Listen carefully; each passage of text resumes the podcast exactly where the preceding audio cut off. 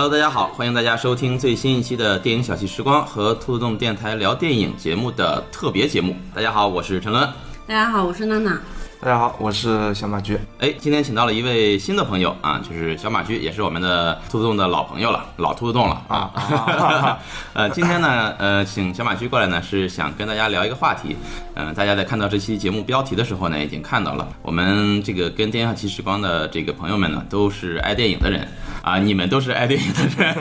你也是，你也是，最。近实在是没看什么电影，已经不好意思，曾经已经不好意思说是电影小区时光的成员了。吃过爱过，爱过，爱过啊。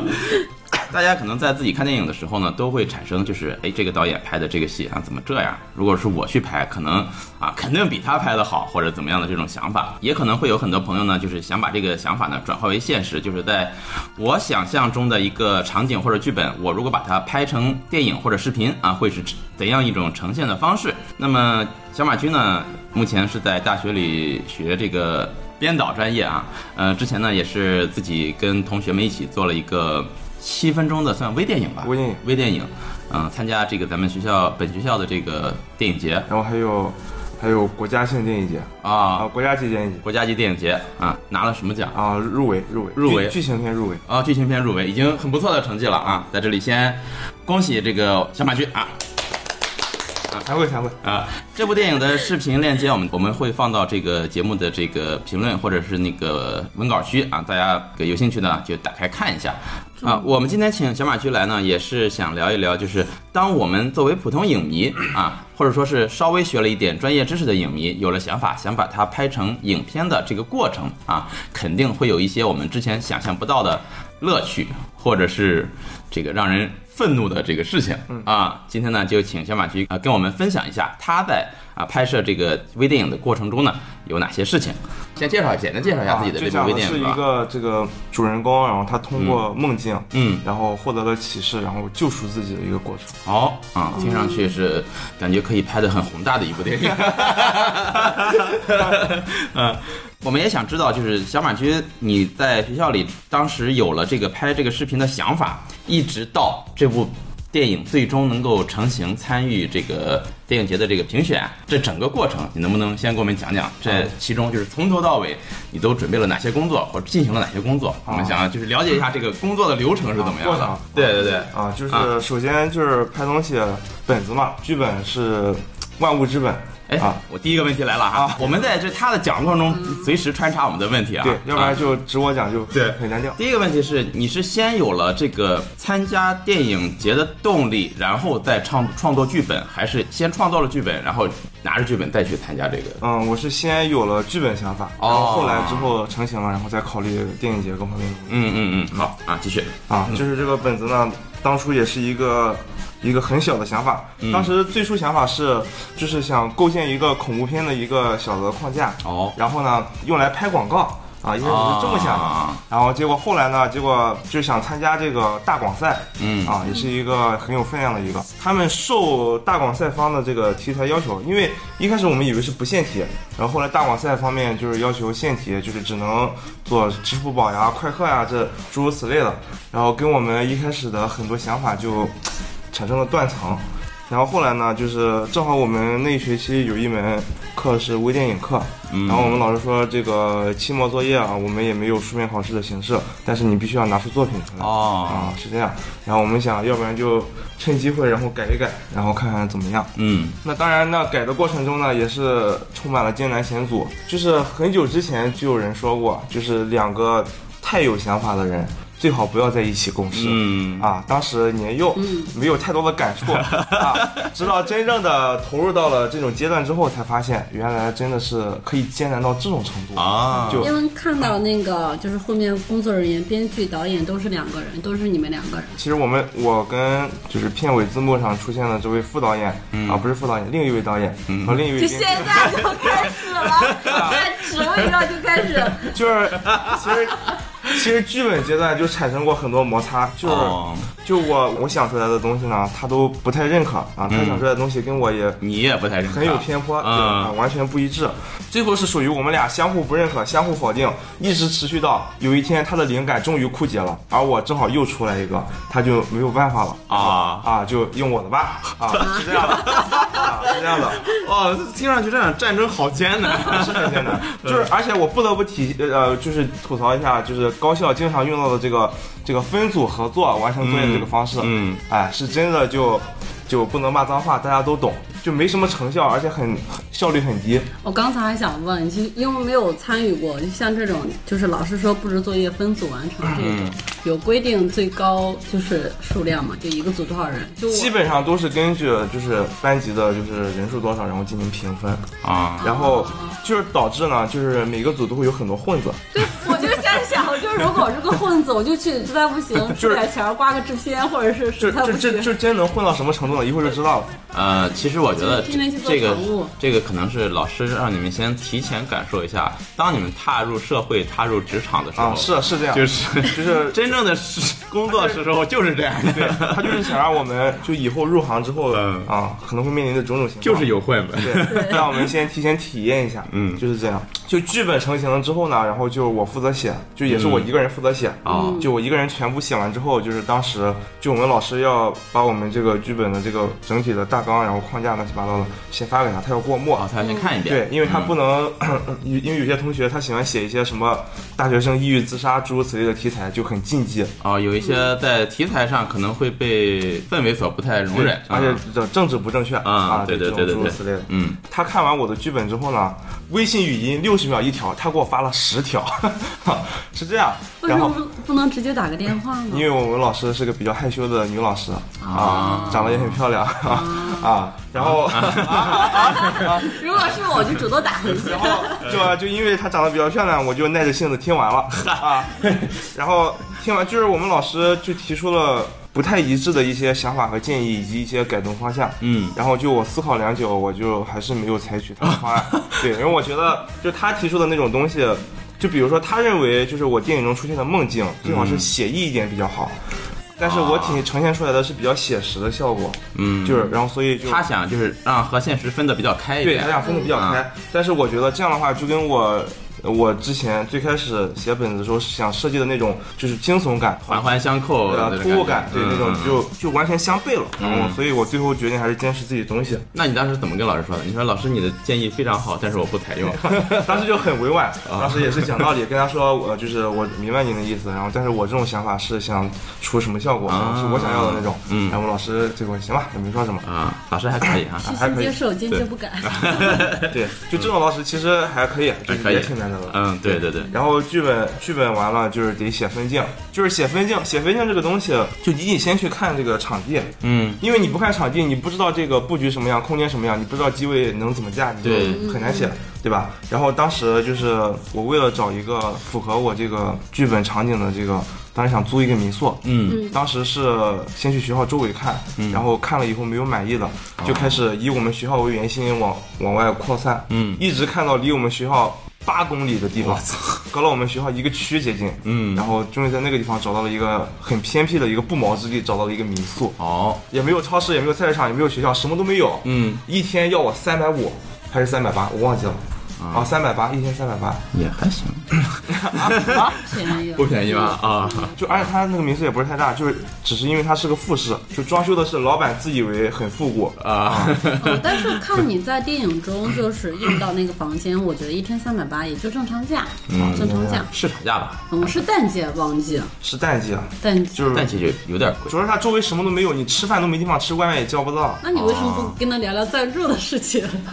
没有，他以为我就是，他以为我是小打小闹。然后当时我诸事缠身，你以为你不是这样？他以为我是他以为我是显微镜下的那种小打小闹啊，其实我是正常的小打小闹啊，这样子这样子 啊。然后出了什么问题呢？当时其实他也没有预约，他不许我提前去看，就我也不知道为什么。他不许你进去。对，他就不许我提前去看。哦他说你什么时候入住，你就什么时候来。你定了几天，你就哪两天在这儿待着，就是就这个意思。哦，对，懂了吧？他可能还是当做那种就是你就是来租房子或者住的那种住，客的那他种他。我觉得他可能就是也没有太明白我们是干啥的对的对然后就他可能还担心呢，别再是有什么不法勾当啊对对对是不是？他可能会有这方面担心。对他可嗯，能以为我们黑市交易。然后就不让看，不让看就很烦。我们不让看，我就没法写啊，对对吧？就我我那边呃就一切就是准备就绪了，就不能因为他这个事情耽误我们那个呀，就很难受。我只能从那个就是爱彼迎上他给出的图片，我看着那个图片写分镜。假想着会什么对？假想这个我操，这难度是有点大。就是我觉得写分镜这个东西真的就是太掉头发了，写到后面真的写到崩溃了。就他那个房间就真的不大，而且我这个又是多重梦境的一个悬疑电影，就是你想在狭小的空间里让你的镜头运动不单一，然后多角度，然后还要还要符合你的叙事逻辑，是其实是很困难的。对就是你想展现的层次很丰富，其实我觉得是就很难。嗯就我就很烦，但但最后还是就给熬出来了。就而且这个分镜也是我全程写，我们那边那位就打英雄联盟副导演，啊，是这样，然后 打英雄联盟，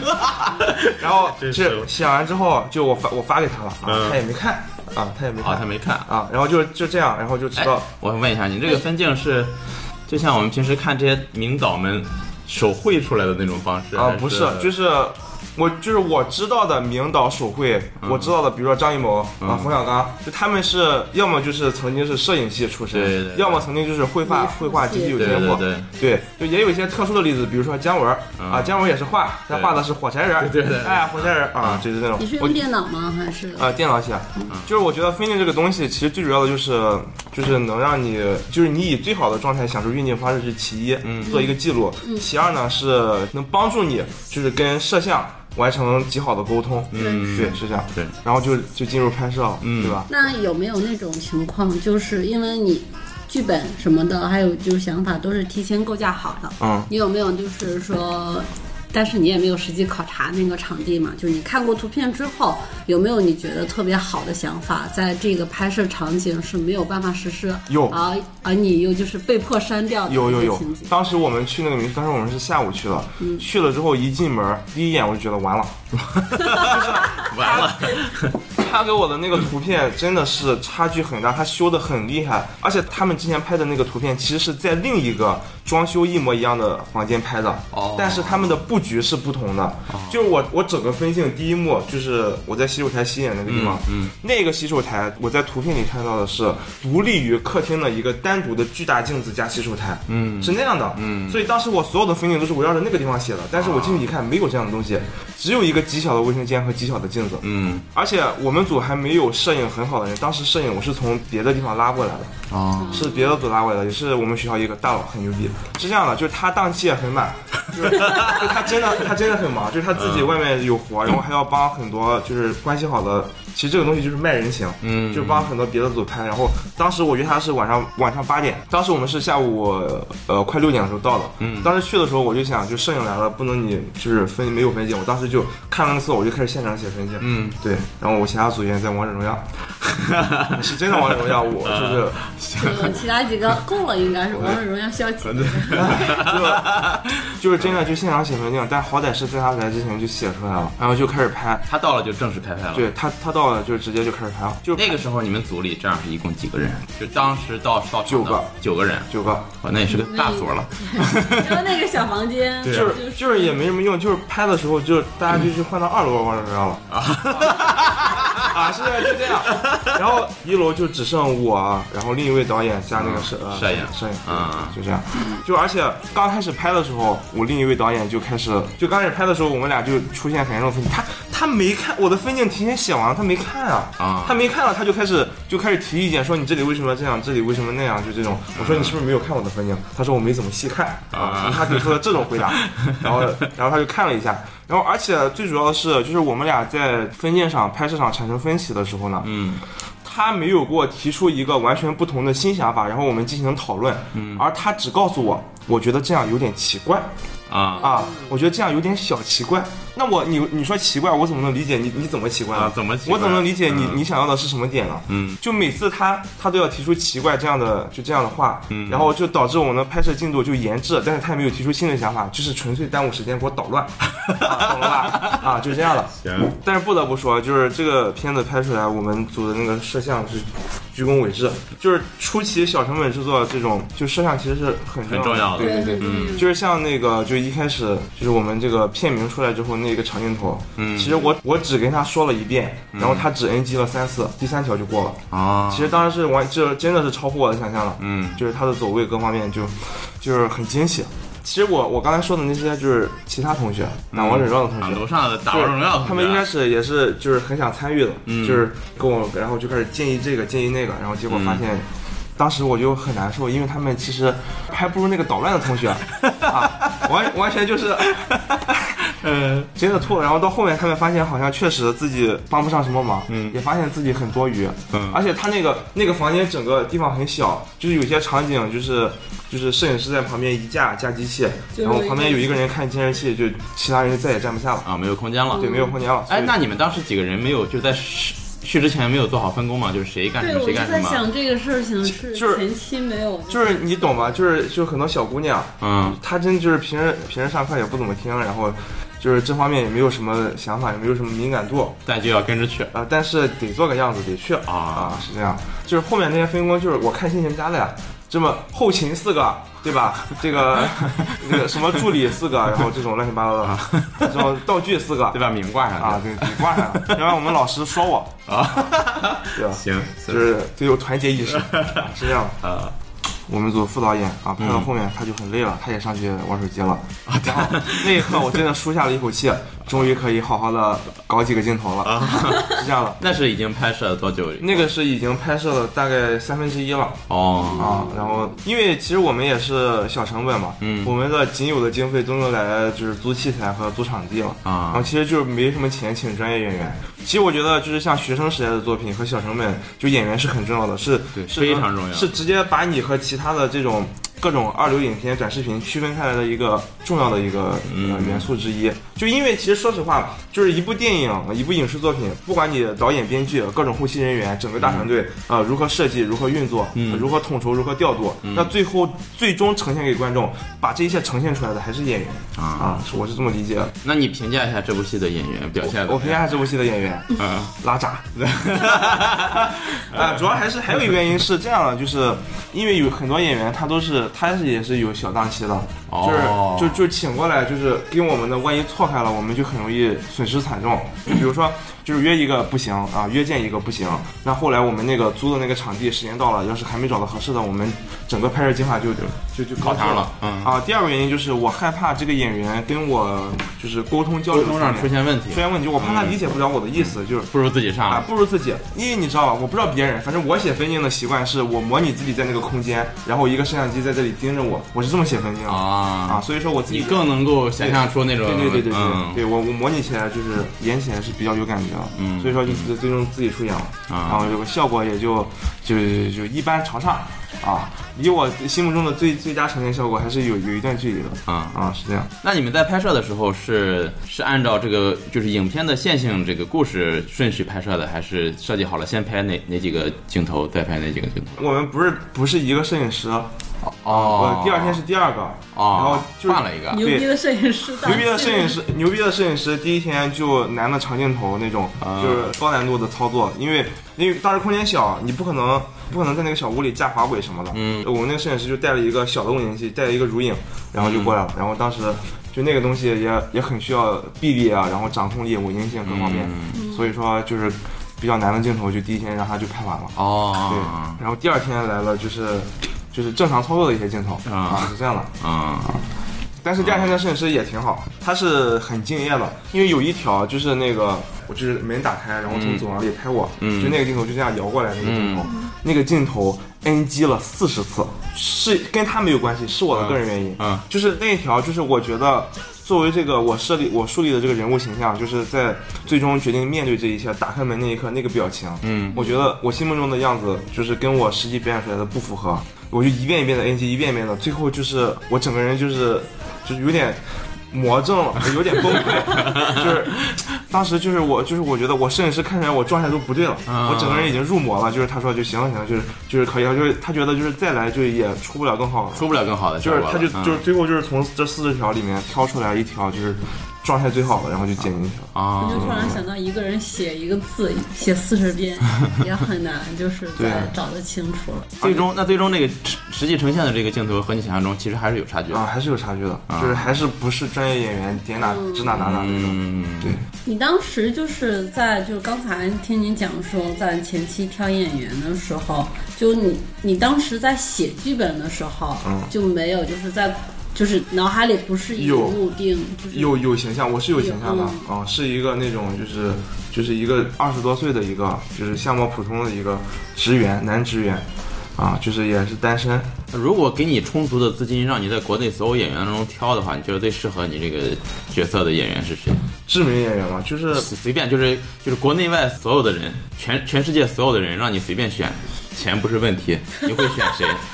我可能会选一个就是演技在线，但是其貌不扬的一个男性。我觉得就是有些有时候拍东西，就是启用知名度较高的演员，就是我觉得对于观众的观影体验、观影体验上来说会有一定的影响。嗯就是有些观众他本身专注力不是特别集中的人，他就是容易出戏啊，啊他就是容易走神儿。嗯，对，就其实看电影走神儿这个事情，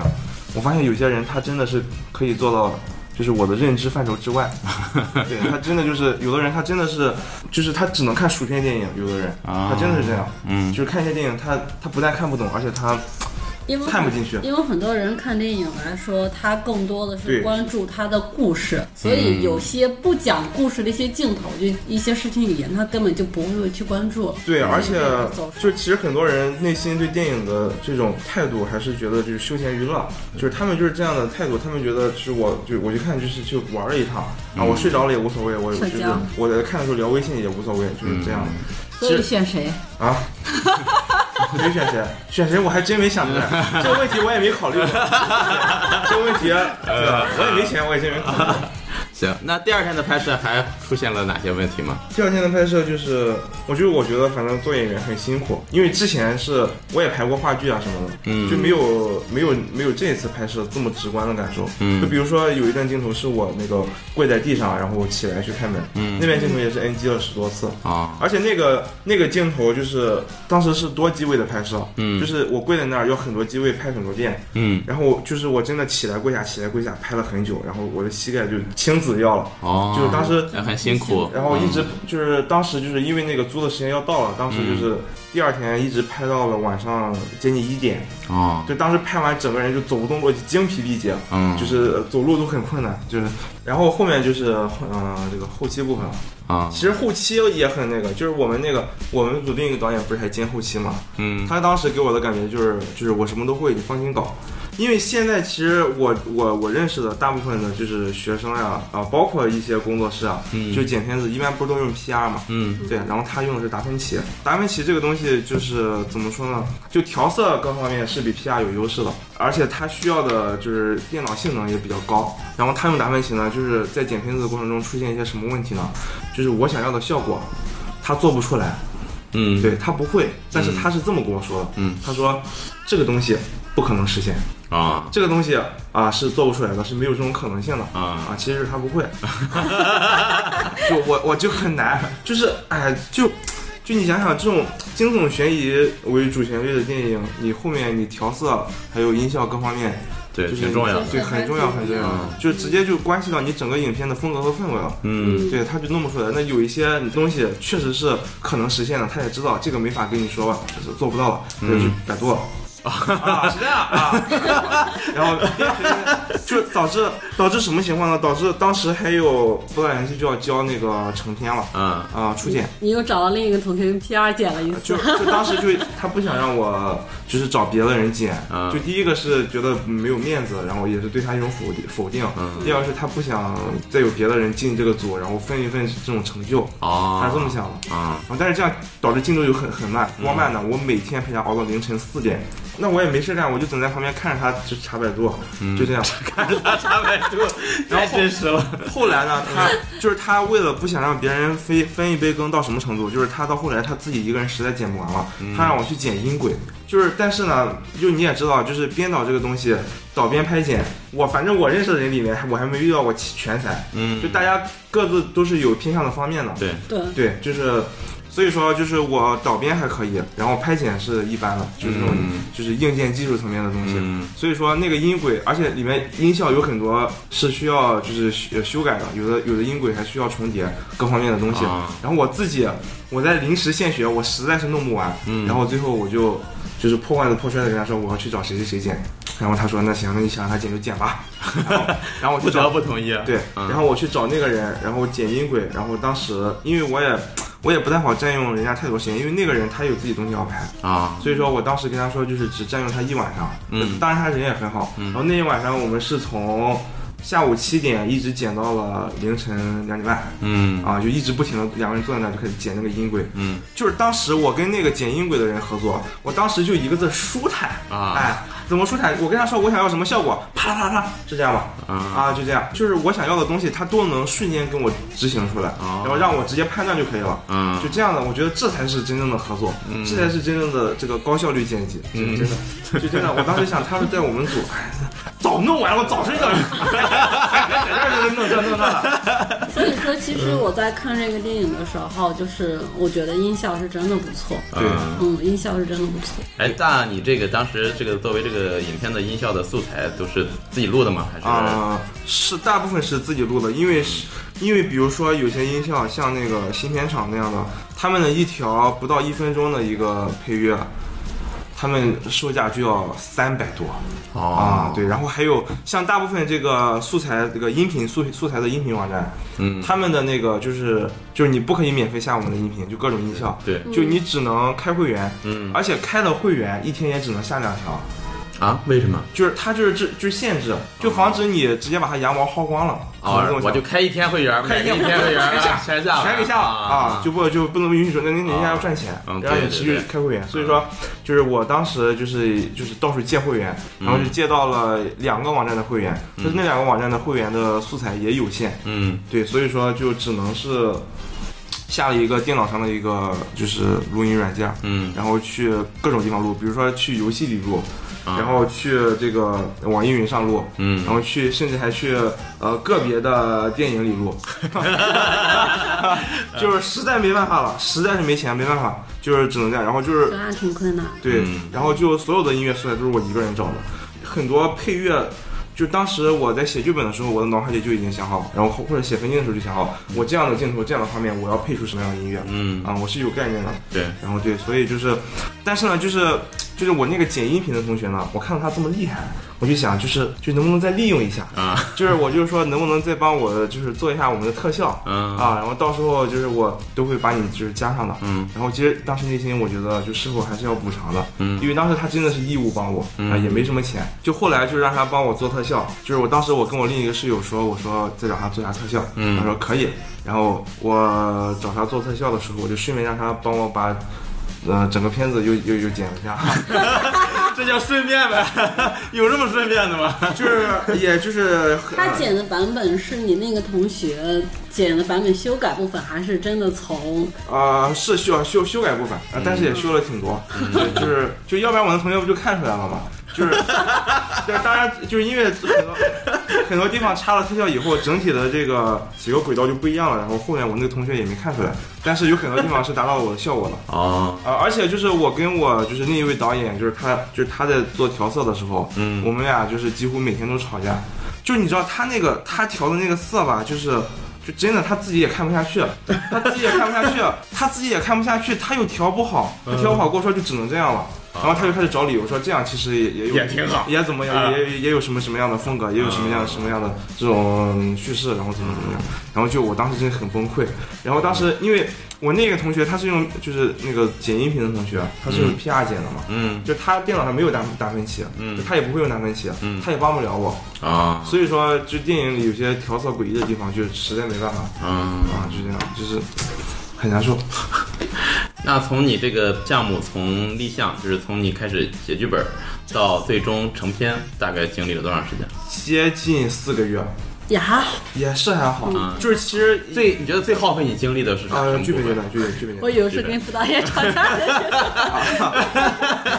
不是今天这档节目，万一要是被他听到啊、嗯那就彻底就是直接就崩炸呃就爆炸了。其实我后来我们 我们老师跟我说说这种情况真的很常见，就是就是像我们学校里比较有能力的人，大家都是自己拉班级的，嗯就是之前有过有能力的人，有些就是有过合作，就是最后都是吵到就是不欢而散，就真的就是拍桌子对骂那种。啊呃，就到这种程度，就是因为其实这个东西呃没有绝对的这个标准和对界限。对，对，其实一个人有一种理解。这是一个特别主观的东西。对对对对，嗯就是大家都各各自有各自的表达方式，各自有各自的嗯这种每个人都认为自己的方式是最最适合、最好的。对。对，但是我觉得相对来讲，就是你拍这个片子到最后的成片，就有可能基于一些硬件啊，或者一些客观的原因，有可能有一些没达到你的要求。但是从主观想法来看，就是有可能已经是比较趋向你的想法了，因为一。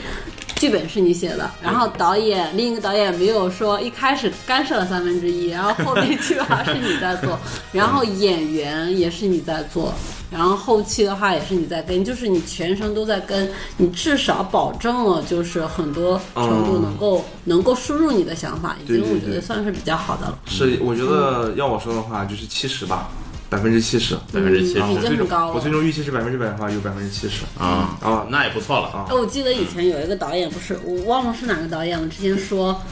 就是他的作品要死亡三次嘛，就是嗯他自己就是在写从想法到剧本，有可能还要就是把这个作品杀死一次，啊然后从这个就是分镜到就是演员表演。然后就是还要再死一次，就演员给他新生，嗯然后再就是从表演出来拍摄完了到后期做，然后又给他一次生命。嗯但是这三次，我觉得就是他基本上都是。重度参与，就是是一个主导的，但我觉得这也是他他是一个主导的一个这也是一个小小制作团队的一个共同的这一点吧。其实小就是你所有人都要发挥自己最大的能能动性，才能保证这个团队的这个持续下去。其实小团队也有小团队的好处吧。其实我现在回想起来，我觉得以后像这样子的情况，真的，我入行以后，如果我以后入行的话，嗯是很难再出现了。因为嗯以后呢，这个电影其实还是行政制片说了算，嗯，对大方向各方面，就而且还有比如说很多现在很多投资方，他真的是说他乡野莽夫有点。啊、有点这个言语有点用词有点太锋锐了，但是他很多投资人他真的他真的是不懂，你知道吗？你看现在就比如说中国的电影市场为什么就是这种鲜肉至上的这种就是这种现状，跟很多就是人傻钱多的投资方有很大的关系。但是但是其实啊，这个阶段已经过了人啊傻钱多的阶段，是已经过了，就是已经但是那种但是以我来看，我觉得觉觉悟觉醒的也太慢了，我觉得像蜗牛长跑一样，真的。他是是这样，就我记得谁说过，他说，哎，我忘记是哪个导演，是国内的一个导演说，其实以前拍片的时候。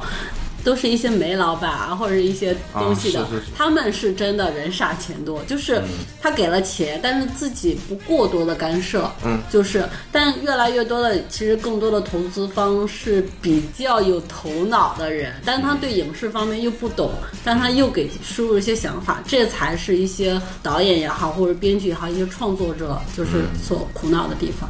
就是所谓的外行指导内行嘛。对是，就是人精，钱就是也那样。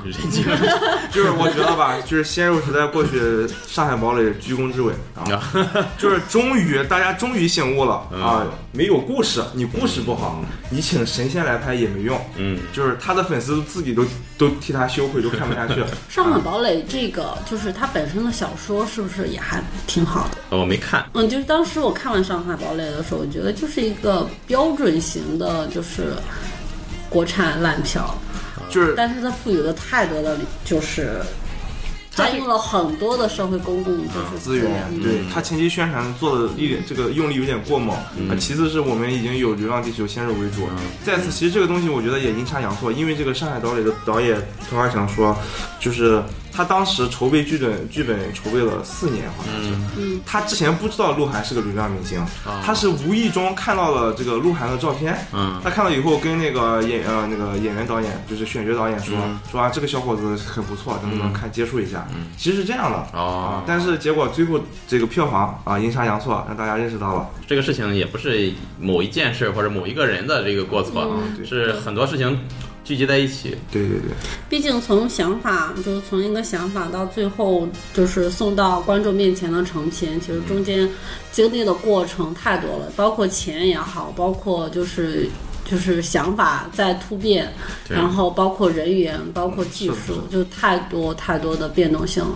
那正好我也想问一下这个小马驹，当这个影片已经完全拍完了啊，你可以把它发到这个电影节或者网网上已经供大家看了，再回过头来再去回想，当你开始。筹划自己要拍这个微电影的时候的一开始，有没有想过会出现这么多你意想不到的这种？当时对这种东西真的没有概念，嗯。对，没有这种。这是你的第一部作品吗？呃，是我的第一部作品，嗯。就是之前有跟人合作过，但是我不是导演。啊，我以前这是以你主导的第一对部作品。以前啊之前的都是都是编剧啊啊。啊，这个是第一部导演，嗯。也是因为这一部片子，然后其实这部片子我一开始我最开始筹备剧本的时候，我也没想过指导，啊，我也没想过当导演。你就也是想先写一个剧本啊，对，然啊后是之前，其实我之前一直是比较偏剧本方面的，我对当导演其实没什么特别那个。嗯你是因为对就是呃同学达不到你的要求了，然后啊、也不是，我觉得是我自身的一个审美变化。他我们学校没有就是真正的导演课，他老是给一些那种擦边球的课，比如说视听语言，然后或者是嗯这个微电影这种诸如此类的，就是像那种各方面的呃运镜、打灯、现场乱七八糟那些东西，嗯就其实这就是我自学的。哦，然后自学就是只能看书，或者是你自己平时看片子的时候，嗯，就很多镜头我就是我觉得他这个地方镜头用的很好，我就倒过去一遍一遍一遍看，啊然后看他是机位怎么摆的，然后怎么动的，然后自己然后就经常想这方面的东西。就是我觉得就是就是我从学编导到现在，就是看了那么多的片子，然后各方各面的积累，然后就是努力了这么久，那我觉得就是不把它发挥出来，然后有点可惜。有点可惜，我自己有点不甘心。嗯然后最后跟我那个朋友商量一下，我说我我想当导演，啊、然后嗯。从你这个开始进组，呃，无论是写剧本、写分镜，到后期这个拍摄和这个剪辑，这整个过程里面，你有哪些事情是你遇到之后，或者是突发情况，或者说事情你遇到之后，你就会想，我操，我万万没想到我还能遇到这种问题，有没有就是印象特别深刻的这种？就比如说那个，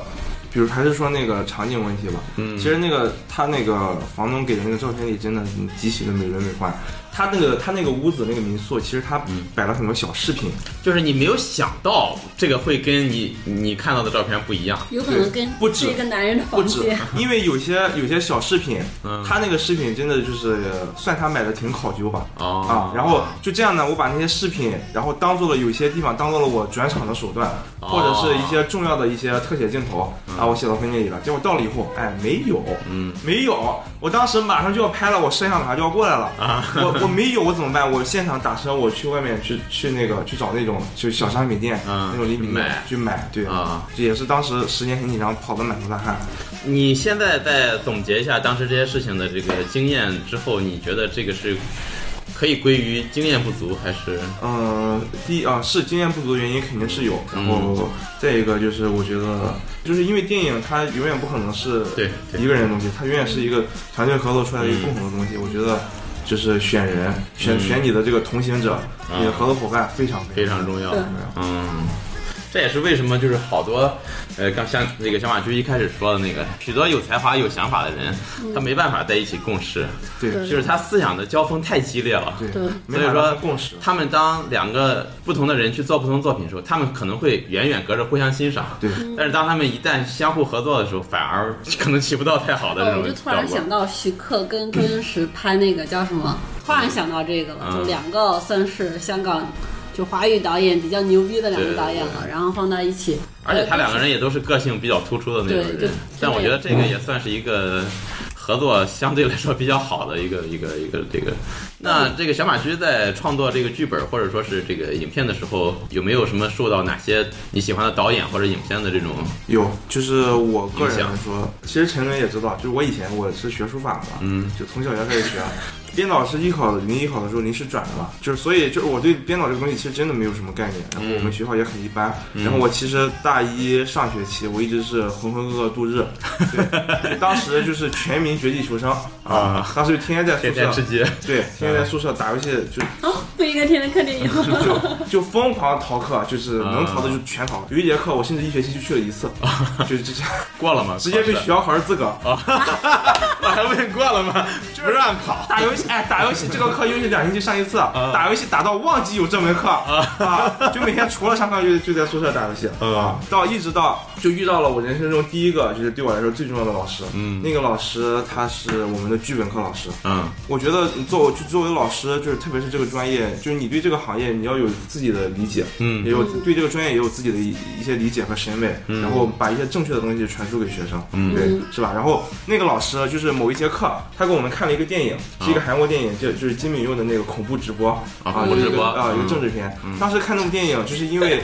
因为这个上课的时候就是时间原因只看三分之一，我们老师让我们回去我们自己看了。看完，就是当时我回去自己看了，嗯。看到最后结尾，就是那个就是何正宇那个饰演的男主，就是按下按钮，就是整个大楼爆炸的那一刻，嗯。就我当时真的，就是我现在还清晰的记得那种感觉，嗯。就我真的是灵魂战栗，啊。就是我整个人就是鸡皮疙瘩直接就爆掉，嗯。就当时我那那一刻，我内心就真正的对这个对这个专业有了一个认知，嗯。我内心第一次真正觉得，我说哦，原来一个厉害的导演真的是可以赋予一个影片灵魂，真的是可以这样子去打动人心，这样子去给观观众输出自己的东西。嗯我当时就是从那一刻开始，我对这个专业就产生了浓厚的兴趣，嗯然后我就开始认真就是就开始认真学习了嘛那。那已经什我我么时候了？真是没想到那时候他的那时候是从韩国电影开始的。那时候是大一下学期，刚过一两个月。哦那时候真的就是我所有的专业课就全勤，啊，全勤，就每次都坐第一排。嗯然后，然后我就其他课很烂，但是我专业课就是，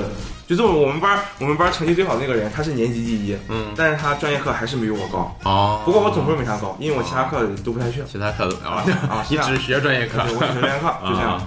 然后再再次呢，就是我最崇拜的导演吧，嗯不是我最喜欢的导演，是我最崇拜的导演，嗯就是斯皮尔伯格。嗯啊，在然后对我个人这个影片就是风格各方面嗯影响最深刻的是我最喜欢的导演就是温子仁，啊，对温子仁我刚才还在想，为什么不是温子仁？就是温呃就是温子仁，他就是就真特别喜欢他，就他所有的片子我都看过两遍以上，然后他所有的采访。他很早期的那种采访我也看过，然后那种呃包括他去德国，然后去一些其他地方的生肉采访，我也一个一个翻译出来看了。啊就到这种程度这个还真的挺那个什么的。所以说你的第一部个人风格的作品也是选了一个惊悚这种题材，也跟这个关系。其实有些个别的镜头，还有一些配乐是有温子仁的影子在里面的。嗯啊，我是有致敬他的。嗯，对，对，其实温子仁这个。他这个人就很恐怖，就是哎，他他接受采访的时候跟那个新人说啊，你们要多拍，你们要多积累，然后学习，你们一定会有进步的，嗯。有机会就拍啊。结果他自己第一部电影就能拍成那样，他是一个天赋型的，对他是天温子仁就是就你想想《电锯惊魂一》对。这部电影就放到现在，就这么多年前的片子放到现在，然后看到看到结尾，所有看的人还是会大呼 Holy shit 这种。对。对？就其实我觉得这个专业有些人是嗯天生能有能吃这碗饭了，嗯就有这种靠老天爷赏饭。对对，他天生就是有这种敏感度的。嗯对，有些人就是勤能补拙型的。那你觉得你是哪一个？我是 你自己给自己挖坑。很尖锐，啊我是我是我是勤能补拙加加一点点嘛，就是呃微不可见的一点点嘛嗯，就嗯就其实就是像国内导演，就其实像那个李安啊，嗯呃陈张艺谋啊，都说自己是勤能补拙的，像王家卫是真正的天赋型，对，对，嗯，那小马驹，你作为这个已经有一部完全主导电影的整个拍摄过程的经历的人来说，如果我们还有这些朋友，比如说电影爱好者，我没有相关的专业知识，嗯。我就是想把我自己的想法拍成一个我自己喜欢的小短片儿。其实现在说已经进入一个全民拍片的一个阶段了，包括各种短视频 APP 啊，也不乏有一些很有创意的作品。你觉得如果有朋友有这种想法的话，你有什么建议或者什么？呃，建议其实你像就是大家就是自己拍啊，短嗯短视频乱七八糟的，其实跟我们微还不太电影拍摄一样嗯就是不一样的点，就是最鲜明的两个点，一个是你的设备上，嗯另一个就是后期上。啊，因为就大家都用手机剪，就是大家没有那种，就是大家可能都不知道，就是就是像皮亚达芬奇，它能有、它能达到什么程度、嗯啊，剪出来的效果能有的差别有多么大？对然后还有包括各种各样的呃调色乱七八糟的，对，这是其一，其二就是设备，就是电影级的机子和嗯。设备，跟大家用手机拍出来的真的是不说天壤之别吧，嗯。就是反正是一眼就能看到，嗯，像我们当时我们拍这个电影是用了一台呃 G Two，就是一个 BMG 的机子，然后大概就七万块。然后包括稳定器、如影、呃显示屏啊，对，还有打的灯，就乱七八糟的器材加起来就是就是小十万。这个是你们租的还是学校的？呃呃，大部分来自我们组里的摄影大佬，啊他是自己出钱买的，他学艺术的人家里都行。呃他也是他也是对他他自己也是接活比较多啊，接的比较多，赚的比较多。然后我知道我知道他还有两台航拍，都是一万多块的。那你们当时在拍摄的时候，有没有深深的为我们租不起好设备这件事而感到啊？啊，有有有，是这个东西拍东西确实资金很重要。你像其他组没钱的就借学院的设备，嗯啊，就是拍出来的就是真的是很 很一言难尽。你们学校自己的设备是不行吗我？们学校自己的设备行，但是你想想，作为一个学校，它要大量的采购，就是同一件或者同几件设备，就不可能就是太贵。哦，但是我知道我们学校有一个二十七万的电影机，但也不会借给你们。不敢借，我也不敢借，怕不小不小弄坏了心不小心弄坏了就倾家荡产，啊，很恐怖。呃，那那这个可以问吗？就是你整个片子从初期到成片，就大概的资金投资多少？？投资嗯两千多块吧，不算器材，不多不算器材，哦不算器材因为那个器材是我那个朋友他自己带的，他纯粹是我跟他关系好，因为他友情提供他也是山东人啊我跟他关系比较好，我纯粹是消啊耗费人情，然后让人家拿自己的设备过来拍的。那你后期请客这些啊，请那得得请得请，啊，这些资金算进去了吗？这些资金就是我自己一个人出了啊包括我请的那个音频剪辑都是我自己就是花钱呃请咱们吃个饭乱七八糟的。那其实还就我也认识，就是一些学这个的学生嘛。我觉得一些就是很多，因为他们学这个的毕业作品也好或什么，都是要拍作品的。但是他们的想法到成片儿中间的投资，其实还是有很多资金的困难，就不只是说大片也好，一些常规的商业电影也好，就是我看有很多，就每到毕业季前期的时候，或者是过年那一段，他们开始筹划作品的时候，然后很多朋友圈啊或者什么会出现众筹的一些，对，就是他们就是会众筹，就我要拍一个什么样的电影，就是一张海报或者什么之类的啊，就我要拍个什么电影，大概的一个剧情，然后我的班底是什么样子的，因为也筹不到资金，那可以众筹，就是片尾的字幕。可以给你写上你的名字啊，或什么之类的。嗯，其实这种我也见过。我在朋友圈要是有这种情况，我看一下大体的剧本和故事梗概，然后我一般就筹给他的就是最高金额，就一就是那种一百块。啊，就我觉得这种就是能帮就帮一下，对就是因为上次因为我朋友拍，然后给了点儿嘛，然后后来前两天他就问，他说写是写什么名字？我说他说写你当时留的名字嘛，然后我在想我当时留了什么名字，然后他说他留了个你，我为什么会留你？就留了个你字，我也不知道为什么。我是觉得这些学生其实还挺辛苦的，如果是找到就是呃投资方还就是。就还比较好。我记得当时是谁，就是总裁，他之前也拍过，他在学校的时候也有为电影团队，他拍了部电影叫《醒醒》，还反正有个“醒”字，然后也参加了一些国外的电影节，获奖了，可以去领奖。就是也是当时也是联系了很多公司，呃，能不能就是出这份费用，然后我们的作品可以给你冠名啊或者什么之类的。就是其实这些创作者也是真的针对没钱这回事儿是有很大的阻碍的。对，其实不止我们学生，就是包括我知道的很多老师，然后就像那种拍呃文艺片、纪录片的，嗯他们也是真的筹不到钱。就是比如说那个，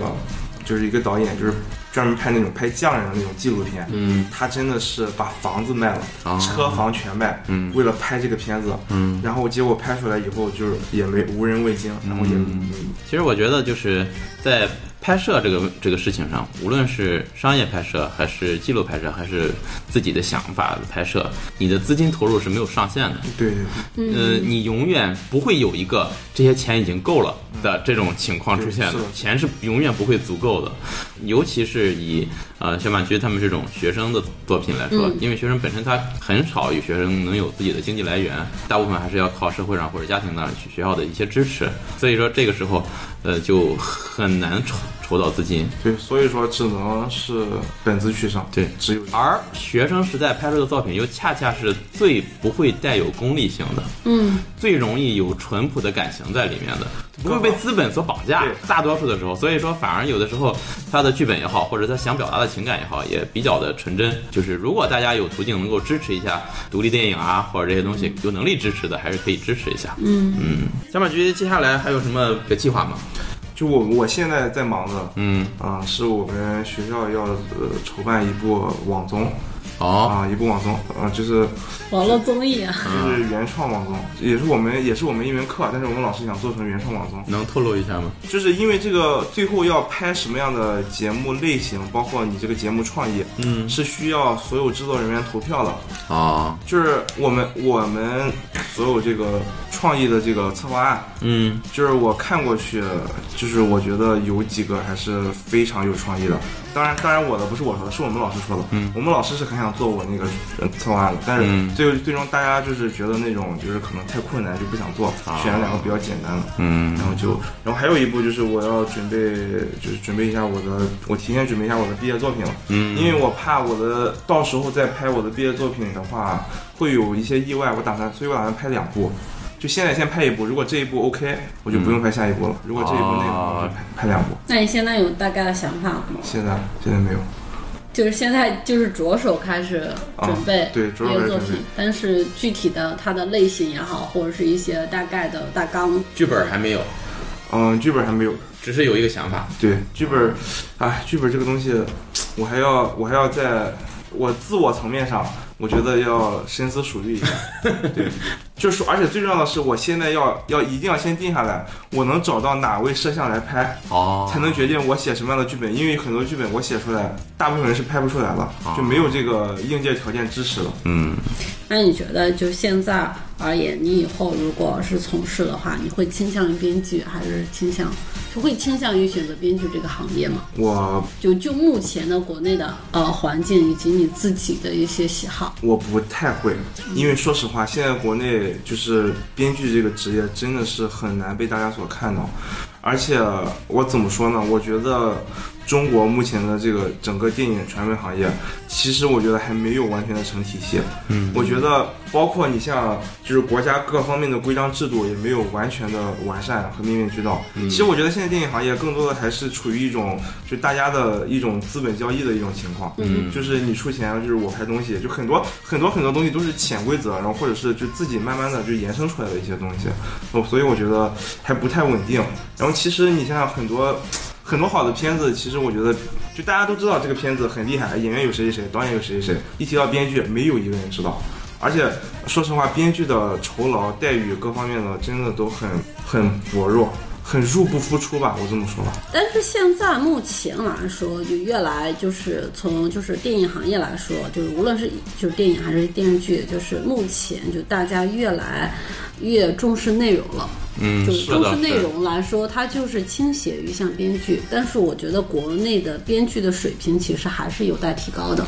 就是比较就是国内的编剧大佬也就那么几个。我之前看到几个剧本，包括一些小说，就是一些小说作者看到，有可能是公司选的很好，反正我看到了，有可能就是就我目前的生活经验，就这些人写出来的是就是有一种不切实际的感觉，就是我觉得有可能就很多就是还是很多编剧的一些问题吧。其实我觉得这个跟从业人员的数量有很大的关系。从事这个行业的人就那么少，产生精品的量自然就会少。对，基数少基。本对上在好莱坞剧本就是一个本子，有可能几十个人在改。对你像好莱坞，就说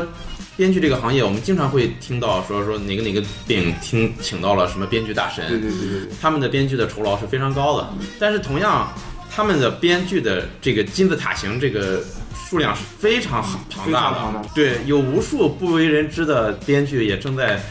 幽暗的地下室 每天埋头苦写。就像你刚才说的，一个是需要时间的积累，另一个就是需要这个行业慢慢的发展，去刺激这些人入行，才能够慢慢的产生精品和所谓的大佬。嗯对，其实还有还有就是，就现在国内编剧就是慢慢有潜规则，就如果你这个编剧你第一部作品或者是一开始的这个你这个出道吧，嗯，就是一就是你如果是以网综、网络大电影、电视剧，那各各行各业的这个投资人、制片人就会理所当然，你就是写这个东西，哦这个人就是这种水平，固有偏见。他们就不会把你拉入这个院线的这个制作。啊但是呢，中国的这个呃目前的这个电影市场跟电视剧市场的这个发展又极度的不平衡，因为就是电视剧太泛滥太多，然后电影电影的这个量这个产量，就是相比之下就是小巫见大巫，是这样。其实现在中国，包括我老师，我很多老师就是对中国的电视剧也是很嗤之以鼻，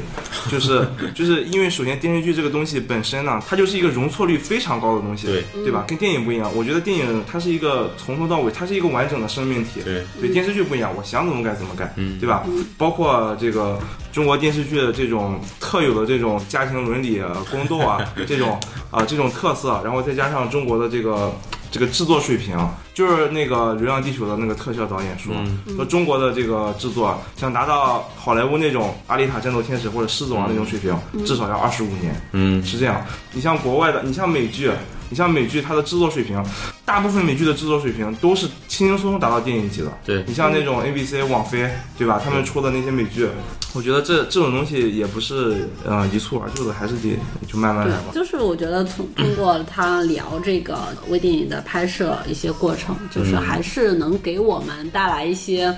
就是新的认识也好，或者是了解一些背后有这么多的困境，或者是有这么多的好的想法，因为毕竟咱看到的就是已经是成片后的，对对，已经是成片后的。无论是我们看的一些反应拍摄，就一些电影拍摄的一些花絮也好，或者是纪录片，那也是他们想告诉我们。对，就是如果大家对我们这期节目觉得哎听上去还比较有意思的话，我们可能后期还会请小马驹也好，或者说其他有过呃拍摄这种电影的经历的朋友，嗯。啊，跟我们一起来聊一聊这个将你的想法转化成现实作品的这么一个过程的这么一个一个一个节目吧。如果可能的话啊，可能会出一个系列，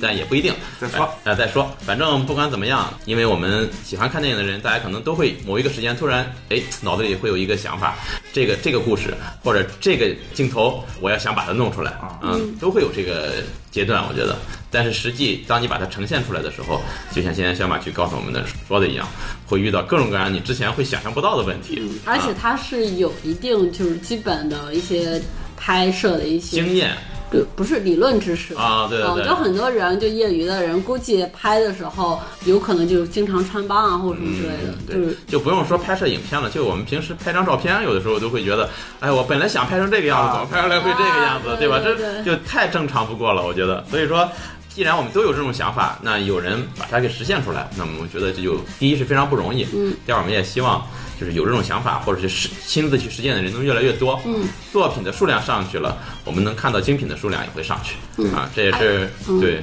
对中国，呃，说往大了说，促进这个电影事业发展啊提高全民这个嗯这个艺术素养啊，往小了说，完成自己一个小小的心愿，愿望对吧？嗯，还还有一个就是，就刚才说到的，就是就是说分享故事